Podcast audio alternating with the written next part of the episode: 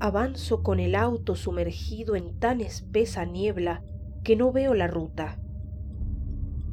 Conduzco por intuición del camino, pero inexplicablemente no me equivoco. Ningún par de faros me cruza desde hace rato, y se me ocurre que la ruta existe debajo del coche solo porque yo creo en ella.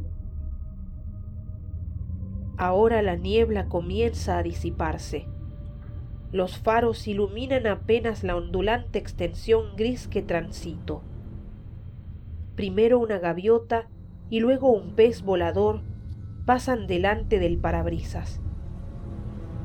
Sigo creyendo en la ruta. Tengo que poder.